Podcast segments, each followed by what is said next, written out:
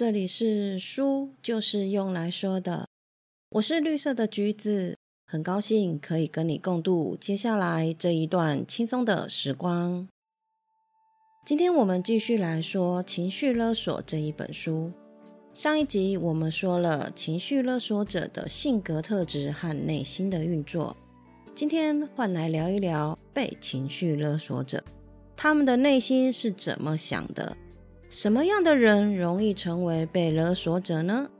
容易陷入情绪勒索困境里，大多都是自我价值感低落的人。白话一点来说，就是我觉得我一定需要做到什么。或证明什么才能代表自己有价值？我认为我的一些缺点，甚至是有时候的失败，都是因为我不好，而不是我没有做好。当客观的成功无法被主观的理解接受的时候，自我肯定很难累积，当然也很难对自己的能力有信心。所以，我们很常看到许多拥有高成就或是成功经验的人。他们依旧是无法认同自己的，他们无法肯定自己的能力，享受自己的成果。他们追求成功，只是为了减低自己的焦虑。为了摆脱这个焦虑，他们只能更努力的去追求客观的成功和外在的肯定，以这个标准赖以为生。这样的我们，希望获得他人的肯定。假如这个他人是有意识或无意识的使用情绪勒索的方式，我们可能会因此忽略自己的意愿，努力去达成他的要求和期望。因为对我们而言，我们的人生当中，自己的情绪感受不是最重要的，最重要的是要能够获得他人的肯定和爱。那有着什么样特质的人容易成为被情绪勒索者呢？第一个是我想要当好人，我不希望别人觉得我难相处，我不想要造成别人的困扰，我也不希望别人讨厌我，这些都是想要当好人的理由。因为顾虑到别人的想法和需求，所以当拒绝别人的时候，会觉得是自己的错，自己让别人失望了，并不是说当好人是错的事情。但是，当对方的要求让你有压力，甚至是损害你的权益的时候，我们会因为想要当好人而难以学会对不合理的要求拒绝，而默许别人对我们为所欲为。你的努力反而成为了情绪勒索互动里面重要的养分。下一个是习惯自我怀疑，这样的人对自己没有信心。很容易掉进自责的陷阱里面，常常会有“我是不是做错了什么？是不是太自私？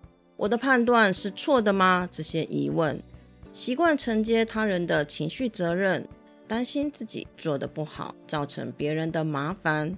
对于习惯性将责任推到别人身上的情绪勒索者而言，这样的人简直是非常完美的对象。最后就是过度的在乎别人的感受，渴望别人的肯定。跟在乎别人感受的人相处是很舒服的，因为他们体贴、善解人意。但是如果这个特质太过于放大了，变成了以别人的感受好坏作为自己行为的准则，那就很容易踩进情绪勒索这个坑里面了。因为一旦别人对他们表达失望、生气、难过等等的时候，他们会担心是否因为自己没有做好，才会让别人有着一些负面情绪。这样的人活得战战兢兢，急于取悦别人，而忽略了自己的委屈。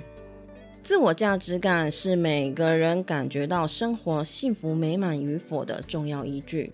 更是摆脱情绪勒索最重要的基石。唯有提高自我价值感，才能够从情绪勒索互动的循环里面走出来。但是要提升它，似乎是一个非常抽象的概念。作者给出了一个非常容易理解的观念，就是练习重视自己的感受就可以了。当我们不停的注意、放大和满足别人感受的同时，你解决问题的能力会越来越强，但这也代表着我们越来越觉得自己不重要，而别人更会因为我们的好配合，忽略了我们的感受。其实这件事情换个角度来想，如果我们自己都没有捍卫自己的感受，别人又怎么有责任和义务去注意呢？正所谓爱别人之前，先爱自己，就是这个道理。你曾经想过，为什么你不敢表达出你的需求吗？表面上看起来是不想造成别人的麻烦和困扰，但深一层的意义是代表着你对他人没有太大的信任，也就是说，担心自己不够有价值，让别人为我们付出。但或许对方只是不知道我们需要什么，可以为我们做什么。我们一切的担心都是自己想的。而当你开始练习重视自我感受和需求后，你会开始照顾自己，尊重和肯定自己的重要性。而懂得表达和勇敢的拒绝，更可以让他人学着去了解你，试着用你想要的方式尊重你和你互动。让你对这个世界和人有着更大的信任。通常隐忍的人在一开始要表达自己的需求或拒绝时，一定会碰到一个疑问，那就是我这么做是不是很自私？其实这只是你被自己的思维给绑架了。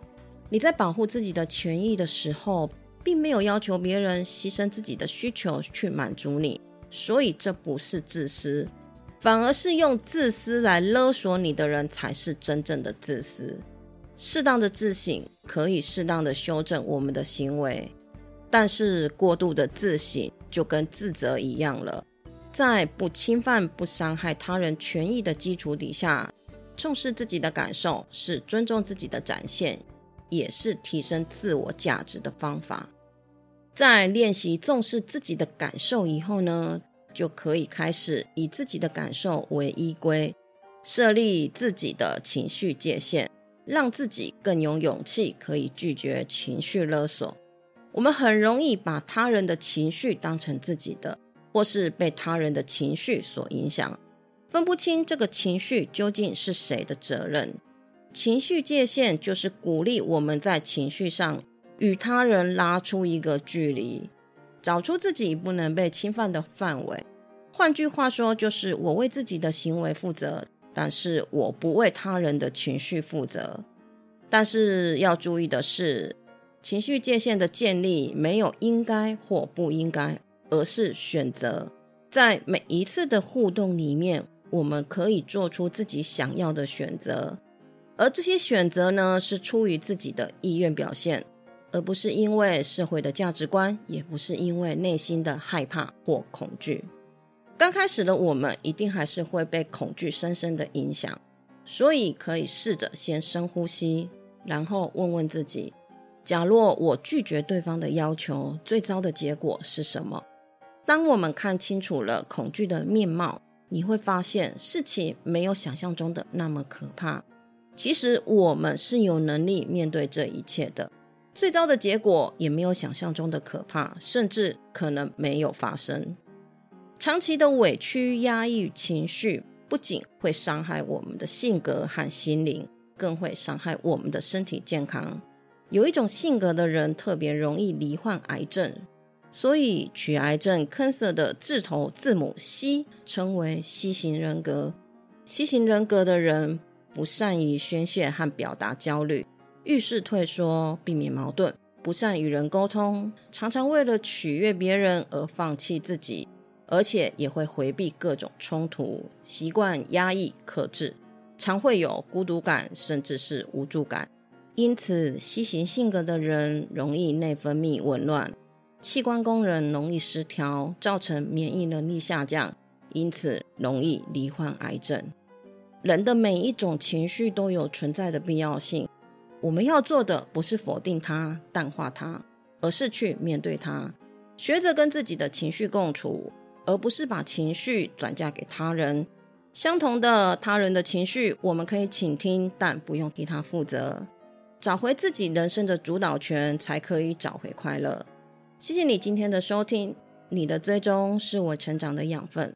动动手指，让我可以慢慢的长大。希望今天的内容可以给你一点点新的想法。我们下次见，拜拜。